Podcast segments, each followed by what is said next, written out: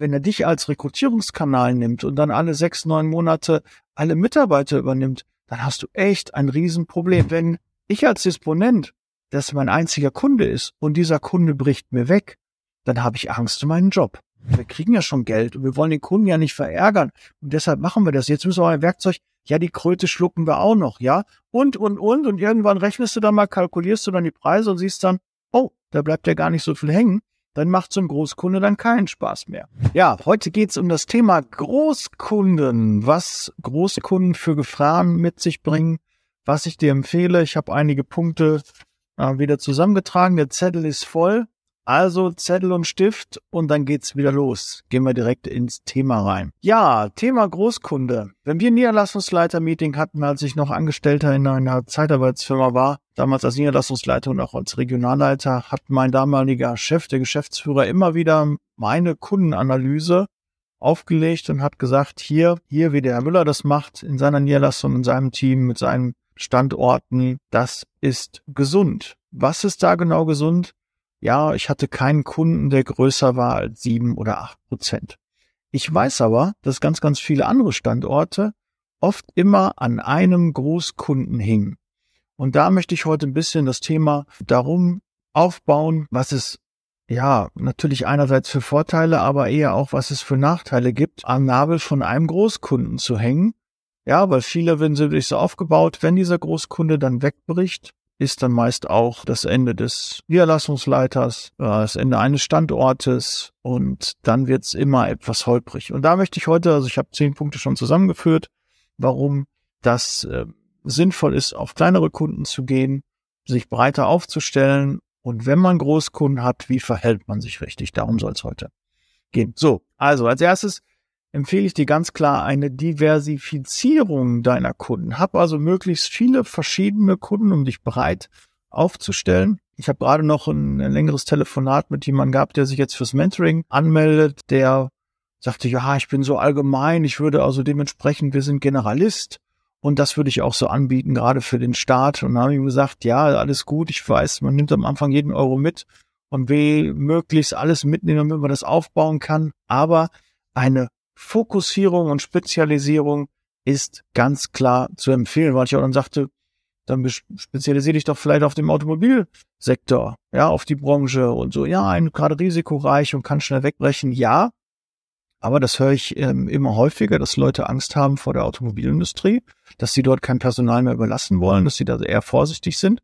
Das heißt ja auch, wenn das mehrere sagen, ist das auch eine Chance, um dort in dem Markt sich gut zu positionieren. Und natürlich, wenn auf einmal kein Bedarf ist, dann muss man auf andere Branchen gehen. Aber das kann ja nun mal in jedem Geschäftsbereich auch der Fall sein. Ich glaube, auch in der Fleischindustrie hat man da weiterhin Gas gegeben und dann, wenn es auf einmal verboten wird, dann überlegt man sich andere Dinge und reagiert darauf. Aber wir können uns nicht vor allen Eventualitäten schützen. Und der Automobilsektor ist in Deutschland ein sehr, sehr großer und die brauchen auch Personal.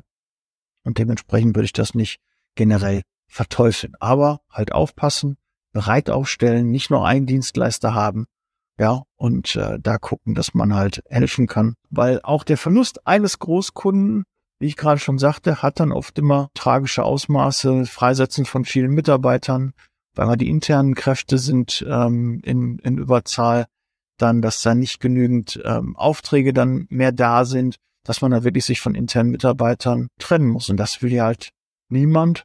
Aber die Gefahr besteht halt, wenn dann der Kunde wegbricht. Ich habe ja immer davon erzählt, ich habe immer einen Großkunden damals bedient und ich hatte jedes Jahr Angst, bucht er wieder. Ja, es gab immer eine Zeit, wo der auf Null gefahren hat oder sehr, sehr stark reduziert hat und dann sind wir mit einer ganz kleinen Mannschaft oder teilweise dann wirklich auf, auf Null gefahren und zwei Monate später hatte dann wieder bestellt. Das war so normal, aber mal war es die erste KW, mal die zweite, mal die dritte. Und ich wusste nie, wann kommt's denn genau. Ich musste es in die Planung, budgetieren musste ich's. Und ich habe immer Sorge gehabt, wenn der nicht kommt, dann habe ich echt ein Problem. Dann sind meine ganzen Umsatzerwartungen an ACTA gelegt und dann muss ich gucken, wie ich das überhaupt äh, bewerkstellige. Ja, mit der jetzigen Mannschaft. Der nächste Punkt ist äh, der Cashflow. Ja, so ein Großkunde hat eventuell andere Zahlungsmodalitäten, hat eine andere Zahlungsfrist und das kann natürlich äh, Probleme verursachen. Da muss man natürlich ganz klar ähm, hingucken. Auch gerade bei der Gründung eines neuen Unternehmens am Start kann natürlich das für den Cashflow wenn da ein langes Zahlungsziel, viele Mitarbeiter da sind, kann das echt eine Schwierigkeit sein, weil du weißt, deine Mitarbeiter musst du sofort bezahlen. Ja, und wenn du dann erst nach sechs, acht Wochen ähm, die erste Rechnung dann bezahlt bekommst, dann hast du halt schon zwei Monate vorfinanziert. Und dann weißt du noch gar nicht, ist der Kunde überhaupt liquide? Auch da, klar, Empfehlung habe ich gar nicht aufgeschrieben, aber eine Bonitätsprüfung muss auch bei einem Großkunden abgeklärt werden. Jetzt zum Beispiel in der Zeitarbeit, in der Pflege sind ja zwei große Einrichtungen, haben Insolvenz angemeldet, große Gruppen dort, zwei große Träger. Und damit hat auch keiner gerechnet. Und in der Pflege wird man eigentlich auch sagen, du, wir haben noch einen Pflegenotstand, die brauchen doch alle Personal. Wir hatten Corona. Ja, da wurde natürlich der Pflegeaufwand viel, viel höher, war der als vorher. Nein, trotzdem gab es auch da zwei große Insolvenzen Anfang des Jahres und das tut natürlich auch der Branche weh. Und auch da muss man dann eine Bonitätsprüfung machen und gucken, wie sieht die Liquidität aus, ja? Wie sieht es aus? Äh, was sind die Erfahrungswerte, die da sind? Wie sieht die Bonität aus? Kann ich mit dem Kunden überhaupt zusammenarbeiten? Dann auch immer erlebe ich, du musst, wenn du mit einem Großkunden äh, zusammenarbeitest, auch ganz klar das Commitment des Kunden haben. Dass es wirklich eine gemeinsame, eine partnerschaftliche äh, Zusammenarbeit ist, wo natürlich auch ein, ein Vertrag gemacht wird, dass ihr da wirklich eine Basis habt, über die ihr redet. Und auch ganz, ganz wichtig, dass in den Verträgen, die ihr schließen solltet, auch die Übernahme geregelt ist. Wie sieht es aus? Ja, wenn ich einen Mitarbeiter übernehme als Kunde, was muss ich bezahlen? Nicht um nur einfach den Kunden zu gewinnen und sagen, boah, toll, der hat mir da 20, 30, 50, 100 Mitarbeiter versprochen, die ich überlassen darf. Aber wenn er dich als Rekrutierungskanal nimmt und dann alle sechs, neun Monate alle Mitarbeiter übernimmt, dann hast du echt ein Riesenproblem. Dann hast du sechs, neun Monate, wo du ähm, dort Geld verdienen kannst und danach sind deine Mitarbeiter nicht mehr für dich greifbar und der Kunde rekrutiert über dich. Alles okay, ja, ist auch legitim, so ist auch mal Zeitarbeit entstanden. Aber du hast wahrscheinlich einen ähnlichen Anspruch wie ich. Ich möchte ja möglichst viele Kunden möglichst lange betreuen und mit gutem Personal unterstützen. Und dafür brauche ich Mitarbeiter. Und wenn ich dann wirklich einen Kunden habe, der konsequent nach drei, sechs, neun Monaten alle meine Mitarbeiter übernimmt, habe ich echt ein Problem. Müssen alle irgendwie Geld verdienen, ne? Da muss auch der Umsatz reinkommen. Aber da würde ich schon gucken, dass es klar dann auch mit einer PV in Verbindung ist, weil auch die Regelung, ab wann darf man übernehmen, ne? sonst sagt er nach sechs Wochen auch so ein Supermann, den übernehme ich direkt, dann hast du sechs Wochen ähm, eine Rechnung stellen können. Aber du weißt selbst, die Rekrutierungskosten sind mittlerweile so hoch, dass du einfach auch in deine Bewerber, Mitarbeiter investiert hast. Und wenn dann nur zwei, drei Monate dort ja Umsatz reinkommt, rechnet sich das einfach nicht. Und gerade im Helferbereich, ja, da ist die Marge äh, kleiner und äh, auch da muss man eine PV auch einplanen und die auch in einer ordentlichen Höhe. Ich würde sagen, sogar idealerweise prozentual. Dann kannst du ja noch ein bisschen steuern, was die Länge angeht. Je länger da ist, desto weniger wird's, um das Risiko einfach zu minimieren.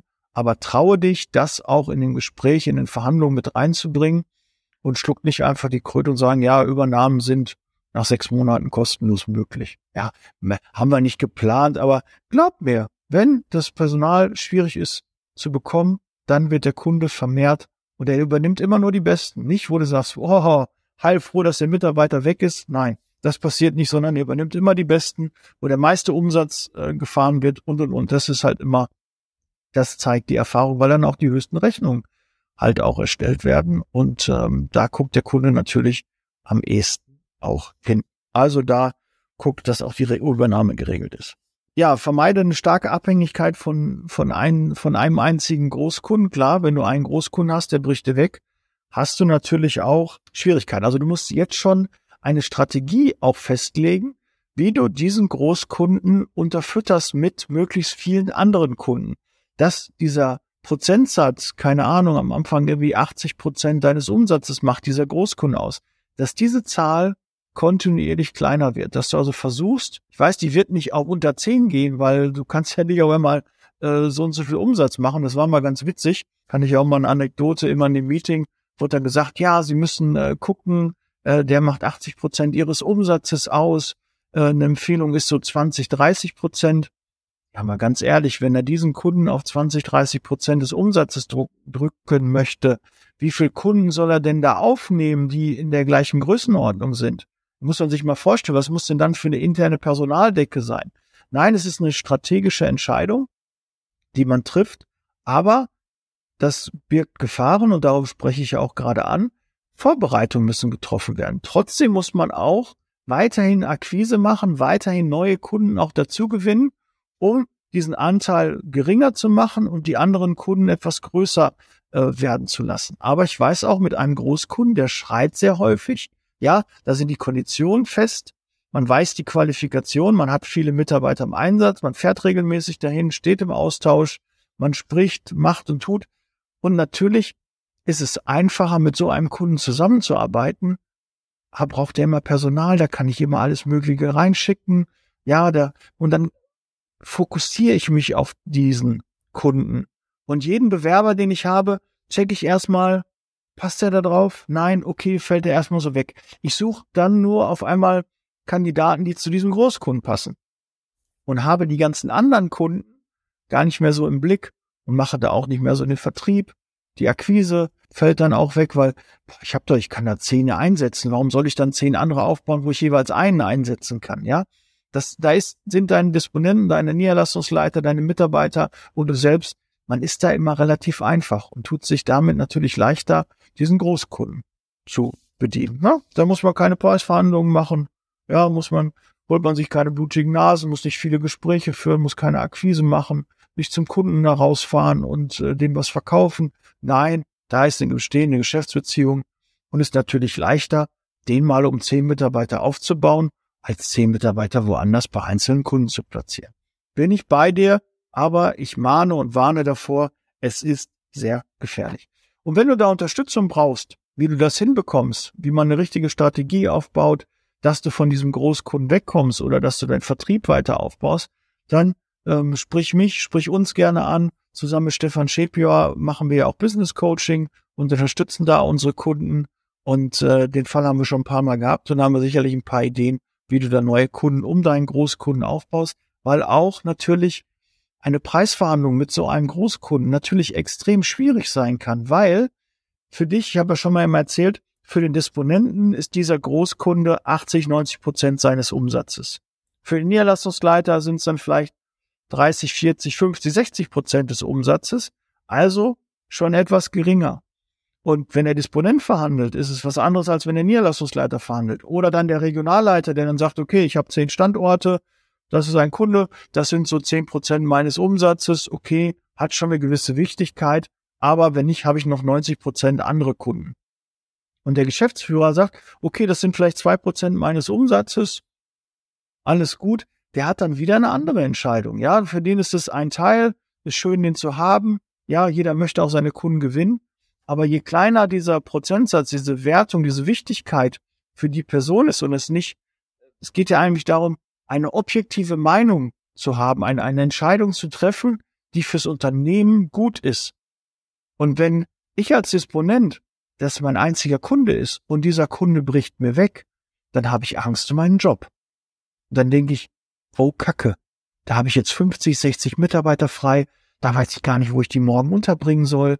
Also habe ich eine relativ kleine Machtposition, denke ich, weil wenn der Kunde sagt, ab morgen, wir brauchen dich nicht mehr, das kann er gar nicht so richtig sagen. Wenn du 60, 70 Mitarbeiter da drin hast, ist der genauso abhängig von dir. Aber wir machen uns oft so klein und denken da gar nicht dran und sagen, ach, nee, lieber nicht, der, wir sind austauschbar, der hat genügend Angebote, er erzählt immer, ich habe gar nicht einen Auftrag für die 50, 60 Mitarbeiter. Dann gehen die direkt zu einem Marktbegleiter, der übernimmt die Mitarbeiter und dann äh, arbeiten die ab morgen über den anderen Marktbegleiter. Auch dafür gibt's halt Verträge mit deinen Mitarbeitern, gibt's Verträge mit dem Kunden und um das auch dem vorzubeugen. Und wenn du genügend Vertrieb gemacht hast, kannst du vielleicht, vielleicht nicht bei einem Kunden, aber bei drei, vier anderen Kunden jeweils auch zehn Mitarbeiter einsetzen und umverteilen und dann kannst du auch diesen Kunden wieder kompensieren. Also bring dich auch in die Situation, dass du immer deine Fühler auch bei anderen potenziellen Kunden, deshalb macht es halt Sinn, sich auch zu fokussieren, einen, einen besonderen Geschäftsbereich zu haben, in dem du halt genügend Kunden hast, in dem du dich gut auskennst, wo du Kontakte hast, die du dann anrufen kannst, wenn es soweit ist. Und du wirst überrascht sein, wenn du auf einmal um die Ecke kommst und sagst, sie haben doch so ein paar Mal schon bei uns angerufen und wir haben da immer wieder einen Kontakt und ich musste ihnen immer absagen. Jetzt habe ich die Möglichkeit, bei einem Großkunden werden jetzt Mitarbeiter frei. Ist doch eine super Möglichkeit, um mal wieder Vertrieb zu machen. Ja, weil alle beschweren sich doch, wir haben kein Personal. Da hättest du jetzt mal wieder Möglichkeiten und auch Mitarbeiter. Baue also auch, nächster Punkt, ein engagiertes Team auf, die den Kunden ordentlich betreuen, mit dem regelmäßig sprechen und auch den Kontakt pflegen. Da ist halt auch wichtig, gerade bei Großkunden haben wir oft den Kontakt zu dem Besteller. Ja, mit dem sind wir regelmäßig im Austausch, mit dem Schichtleiter. Aber er ist nur der Besteller. Und ich habe schon mal eine Podcast-Folge gemacht, Besteller, Entscheider. Geh auch, dass du den Kontakt zum Entscheider suchst und auch hältst, weil wenn der Besteller mal weg ist, der wechselt irgendwo anders hin, kannst du vielleicht Glück haben, dass der wieder bei dir bestellt. Ja, mach, gibt's ja viele, die dann auf einmal, ach, der ist ja wieder da, die haben noch gar keine gute Zeitarbeitsfirma, habe ich denen empfohlen und jetzt äh, arbeiten wir wieder zusammen. Aber bei dem jetzigen Großkunden, wo du dann gerade drin bist und der Besteller geht und du hast keinen Kontakt, zu dem Entscheider, zu dem Einkäufer auch, dann ist das nur einfach, okay, der Dienstleister, der ist nicht mehr da, da kommt jemand Neues, mir egal, wo der bestellt. Ja, also du musst auch dazu eine Beziehung zu dem Entscheider aufbauen, damit du über alle Dinge auch informiert bist, dass er dich auch kennt und du auch dort eine Geschäftsbeziehung mit ihm hast. Ansonsten, wenn das sehr sachlich und er vielleicht maximal deinen Namen kennt, ist keine Kundenbeziehung da und auch keine Bindung da. Also auch da musst du die Bindung aufbauen und den Kontakt auch regelmäßig halten. Nicht so häufig wie zu dem Besteller, aber es kann nicht sein, dass der Entscheider dich, dein Unternehmen, dich als Ansprechpartner nicht kennt. Und da empfehle ich auch als Geschäftsführer, als Inhaber, dass du auch da deine Großkunden und auch da den Kontakt zu den Entscheidern auch hältst. Oft wollen die Disponenten und Niederlassungsleiter das gar nicht, weil das eine andere Ebene ist. Das ist dann teilweise ein C-Level, sagt man dann im Business, also die, die obere Führungsebene. Und da fühlen sich natürlich Disponenten, Niederlassungsleiter nicht so wohl, weil die nicht so häufig mit denen verkehren. Die denken immer, oh, das sind die Großen. Auch zu den Geschäftsführern der eigenen Firma hat man auch nicht so den Kontakt. Und dann schaut man da immer zu denen auf und hat natürlich auch Respekt und teilweise auch Angst. Und deshalb muss man auch als Führungskraft deinen Mitarbeitern die Angst nehmen, dass sie auch mit den C-Level, mit den Geschäftsführern, Inhabern auch von solchen Firmen, die dann Entscheider sind, auch den Kontakt hält. Ja, und auch so kommt dann die Erfahrung und man verliert auch nach und nach die Berührungsängste. Ja, aber auch ein Geschäftsführer muss sich bücken, wenn ihm was runterfällt. Ja, so sage ich das immer ja, stell dir eine Unterhose vor, dann sind wir alle gleich. Also das ist wichtig, dass auch vom Kopf her was passiert und nicht du denkst, oh, das ist eine andere Welt. Die essen alle von goldenen Löffeln und da kann ich nicht mitreden, da habe ich äh, Bedenken und Ängste. Ja, diese müssen aufgebrochen werden und da musst du als Führungskraft deine Mitarbeiter unterstützen, die mit dazu nehmen und äh, den Tipps geben, wie die mit den Leuten auch umgehen und äh, dass die also diese Berührungsängste dort verlieren. Investiere auch in Tools und Technologien, die die Zusammenarbeit mit deinem Kunden erleichtern. Ja, implementiere Prozesse, Automatismen, digitalisiere möglichst viel, dass du danach automatisieren kannst, um die Zusammenarbeit mit dem Kunden, mit den Großkunden so einfach wie möglich zu gestalten. Ja, je größer der Kunde ist, desto mehr Potenzial hat er für Automatisierung und Standardisierung. Viele kleine Kunden haben unterschiedliche Anforderungen, haben unterschiedliche Systeme, aber ein großer Kunde, der deckt eine Menge Mitarbeiter ab, da macht es schon Sinn, sich zum Beispiel über eine andere Zeiterfassung zu tun, über neue Prozesse, die man dort hat, macht Sinn, über einen Fahrdienst zu sprechen und und und. Diese Dinge müssen berücksichtigt werden und dann kannst du da auch Geld und auch vor allen Dingen Zeit sparen. Vermeide aber auch, dass du zu viele Ressourcen für diesen Großkunden aufwendest, weil dann vernachlässigst du die alle anderen kleinen Kunden. Wenn du drei Geschäftsbereiche hast und zwei davon laufen gut und einer läuft eher schleppend, dann kümmerst du dich um den schleppenden Geschäftsbereich und rufst da die Kunden an, machst da Vertrieb und tust und automatisch fallen die anderen beiden Geschäftsbereiche etwas hinten über, werden vernachlässigt und dann entstehen da wieder neue Probleme. Dann musst du da wieder mehr dran gehen, dann vernachlässigst du den einen Part wieder. Es bringt halt wenig, so ein, so ein Bauchladen zu sein. Auf der einen Seite habe ich Elektriker, auf der anderen Seite habe ich Helfer Auf der anderen Seite habe ich dann nochmal kaufmännische oder Pflegekräfte. Und ich habe eine Kernkompetenz und bin im gewerblich-technischen Bereich. Und jetzt merke ich, oh, Pflege funktioniert auch gut. Da würde ich auch gerne ein bisschen Mitarbeiter überlassen. Dann habe ich die Möglichkeit, stelle ich den ersten ein. Alles gut, läuft ein Monat. Dann wird der abgemeldet. Oh, ich habe ich keinen Folgeauftrag. Ja, ich habe ganz viele Aufträge im anderen Bereich, aber jetzt habe ich einen Mitarbeiter, der kriegt ja auch Geld und ich habe keinen neuen Auftrag für ihn. Also muss ich mehr Vertrieb da wieder machen. Das bündelt meine Zeit und in der Zwischenzeit rufen halt nicht so viele Pflegekunden an, weil die ist ein neuer Bereich, mache ich nicht so viel. In dem anderen Bereich habe ich einfach mehr Kundenpotenzial und da fällt es mir leichter. Die Gespräche sind ähnlich, sind gleich. Ja, ich habe immer wieder mit dem gleichen Klientel zu tun. Bei der Pflege, beim kaufmännischen Preis ist es wieder etwas anders. Also da ähm, den Fokus darauf zu haben, das macht schon Sinn, auch wenn natürlich man sagt, ich kann natürlich allen helfen. Ich helfe auch sehr gerne, ich unterstütze auch sehr gerne. Aber da muss man sich manchmal auch zurücknehmen und sagen, du, ich behalte meinen Fokus, ich kümmere mich jetzt um den Bereich, da kann ich viel effektiver und besser meinen Kunden helfen, weil da habe ich mehr Kandidaten, habe ich mehr Kundenpotenzial. Das geht einfach schneller und besser. Und nicht dann reinlehnen lassen, ja, das müsst ihr auch mal machen. Mein Vorgesetzter damals kam immer wieder zu mir und sagt, ja, Herr Müller, Sie müssen auch das Helfergeschäft ein bisschen ankurbeln. Ich hatte aber keinen Bock auf das Helfergeschäft.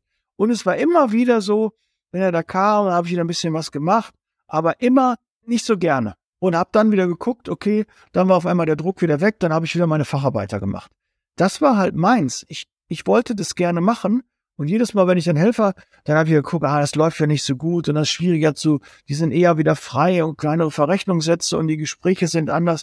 Mit einem Facharbeiter sind die Gespräche, die Mitarbeitergespräche, die Vorstellungsgespräche andere, als es mit Helfern ist. Die Aufträge sind in der Regel bei Facharbeitern auch oft länger, ja. Aber ist auch, wir sind alle auch ähm, in unserem Erfahrungsgefängnis. Was haben wir für Erfahrungen gemacht? Das setzen wir nun mal voraus. Und wenn ich da mal schlechte Erfahrungen gemacht habe, eine gewisse Meinung über eine Branche, über eine Qualifikation habe, dann lässt die sich oft auch ganz schwer wieder aufbrechen. Deshalb auch da öffnet euch äh, für, für neue Themen, probiert's mal wieder. Aber wenn ihr euch das aussuchen könnt, dann Fokus, ein Thema und Gas geben. So, wir sind aber beim Thema Großkunden. Ja, habe ich gerade schon gesagt. Also achtete darauf, dass es nicht zu Lasten von kleineren Kunden geht. Achte darauf, dass die Kapazitäten nicht nur dafür ausgerichtet werden, dass du dann gar nicht, ja, Herr Müller, ich habe diesen Großkunden hier, wie, wie soll ich denn noch andere Kleinkunden machen? Das geht überhaupt nicht, das funktioniert überhaupt nicht. Wann soll ich denn da noch Vertrieb machen? Der braucht noch 20 Mitarbeiter, jetzt müssen Sie entscheiden mal soll ich dem die 20 Mitarbeiter stellen, wo ich jetzt gerade Akquise mache, wo wir die Stellenanzeigen draußen haben, oder soll ich mich jetzt um Neukundengeschäft kümmern? Was wollen Sie denn jetzt? Ich kann mich nicht zerteilen. Dann muss jemand anders den Großkunden bedienen. Also solche Themen, solche Gespräche wirst du haben, um die im Vorfeld zu vermeiden, geht es um eine gute Planung. Setzt direkt voraus, dass auch Zeit und Kapazitäten eingeplant werden für andere Bereiche. Time das bitte. Ja, auch wichtig, wenn du einen Großkunden hast, sprich regelmäßig mit dem Großkunden. Bleib immer in dem Kontakt, höre, äh, was sich da tut, wie sehen die Planungen aus, wie sieht auch die zukünftige Planung aus, was passiert in zwei, drei Monaten, ja? Es kann mir keiner erzählen, dass wenn er nah am Kunden dran ist, dass er nicht merken würde, wenn auf einmal 100 Mitarbeiter abgeworben werden, ja, oder äh, wegfallen, weil die auf einmal nichts mehr zu tun haben. Das sind alles Dinge, die man erahnen kann, durch Gespräche rausbekommen kann, genauer hingucken, aha, jetzt werden zehn abgemeldet, okay, woran liegt es? Ist die Auftragslage schlechter? Sind die von einem Marktbegleiter abgeworben worden? Hat er die selbst übernommen? Woran liegt das, dass jetzt da weniger passiert? Was sagen die Mitarbeiter? Ist weniger zu tun? Haben die eine Schicht abgebaut? Und, und, und. All diese Dinge, guck da genau hin, schau dir die Entwicklung an, dass du das auch dementsprechend vorbereiten kannst, wenn es darunter geht, wenn es in die richtige oder falsche Richtung geht. Kann ja auch sein, dass du frühzeitig erkennst, oh, die fahren jetzt schon hoch, die haben jetzt, äh, machen jetzt Überstunden. Ja, auch da kann man erkennen, okay, wenn die jetzt Überstunden machen, heißt, die haben höheren Bedarf. Kann also eventuell sein, dass die jetzt nicht nur zweischichtig fahren oder einschichtig fahren, sondern die nächste auf zwei oder drei Schichten gehen. Auch darauf vorbereitet sein, nachfragen, wie sieht's aus, auch mal die Idee reinbringen. Was halten Sie denn davon? Sie machen, Mitarbeiter machen jetzt die ganze Zeit Überstunden. Schon mal darüber nachgedacht, eine weitere Schicht einzuführen? Ja, auch darüber kann man sprechen. Holt den Kunden ab, fragt auch, wie sieht's denn aus? Auch Dinge, die die Zusammenarbeit erleichtern. Sollen wir vielleicht mal einen Springer einsetzen? Ja, wir haben ja immer wieder das Thema, lassen wir uns doch fest, einen Springerplan, den wir, wenn er nicht im Einsatz ist, zu einem geringeren Verrechnungssatz, muss ja nur ein, zwei Euro sein oder so, irgendwie nur verkaufen. Ne? Ja, aber da haben wir jemanden, der fest eingeplant ist und wenn dann jemand ausfällt, kann der halt einspringen. Ne? Und dass wir zumindestens da irgendwie die Fixkosten drin haben, dass man so eine Pauschale da macht. Also das kann ganz charmant sein und kann auch dem Kunden nochmal so ein bisschen so ein Alleinstellungsmerkmal geben. Ja, es geht alles darum, in der Kommunikation mit deinem Großkunden zu sein, alles mitzubekommen und nicht das so laufen lassen und dann irgendwie sagen, ach, da hätte ich doch mal, habe ich ganz vergessen, da haben wir verpasst, was da jetzt gerade passiert. Auch der wichtigste Punkt mit und auch der letzte Punkt, oft verändern sich Rahmenbedingungen beim Kunden und wir akzeptieren das einfach. Das läuft irgendwie, ja, machen wir und ah, jetzt den Kunden ansprechen, ist ja eigentlich schon so, dass der jetzt unsere Helfer ne, dass der Facharbeiter auch als Helfer einsetzt. Äh, und jetzt setzt er die wirklich als Facharbeiter ein. Und jetzt müsste ich eigentlich den Verrechnungssatz da anpassen, aber ich habe keinen Bock auf die Diskussion oder so. Ja, aber dann kommen deine Mitarbeiter irgendwann und sagen, hören Sie mal zu. Ich arbeite als Facharbeiter, die haben mich nur als Helfer, als Staplerfahrer eingesetzt, jetzt für den Übergang. Jetzt mache ich aber doch richtig als Schlosser, als Schweißer bin ich jetzt hier aktiv, ja. Und ich möchte jetzt auch mal ein bisschen mehr Geld haben. Ich bin jetzt nicht mal als Staplerfahrer aktiv.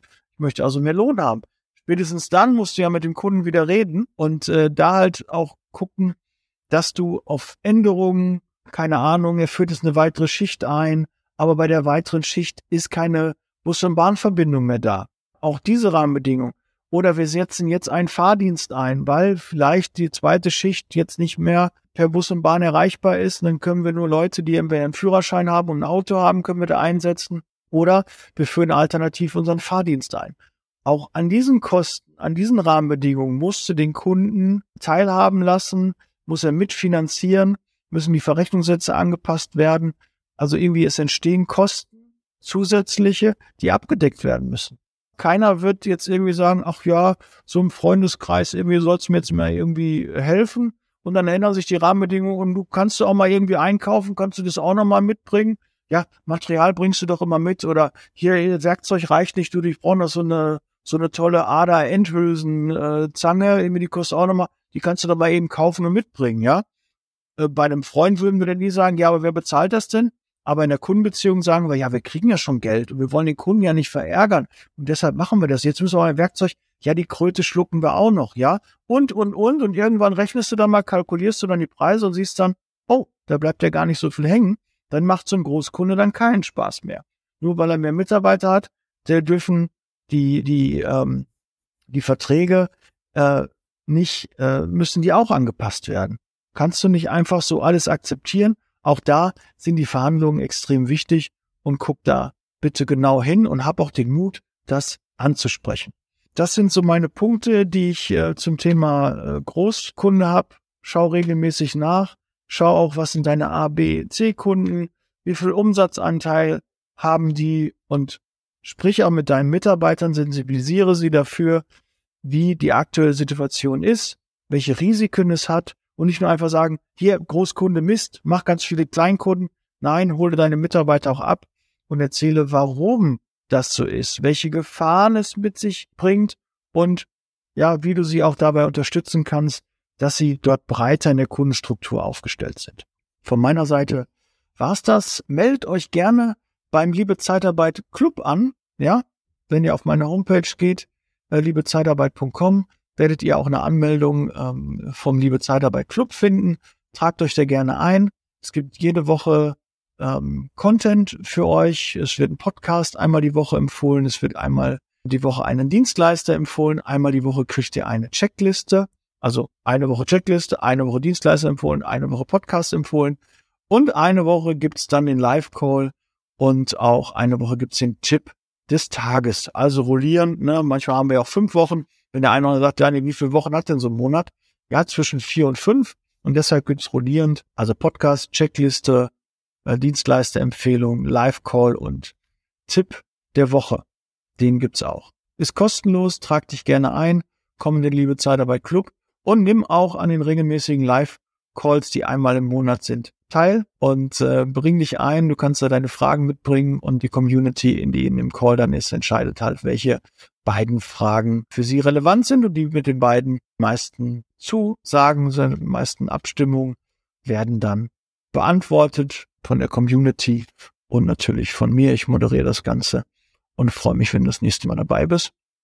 In diesem Sinne, bereit für Zeitarbeit, viel Erfolg beim Umsetzen einer Diversifizierung deiner Kundenstruktur. Ja, bau nicht nur auf Großkunden und wenn du das machst, dann Sei dir der Risiken bewusst und arbeite vor, dass du da nicht Schiffbruch erleidest. In diesem Sinne, wir hören und sehen uns im nächsten Podcast. Ciao. Der Podcast wurde unterstützt von HR4U, ihrer HR-Software.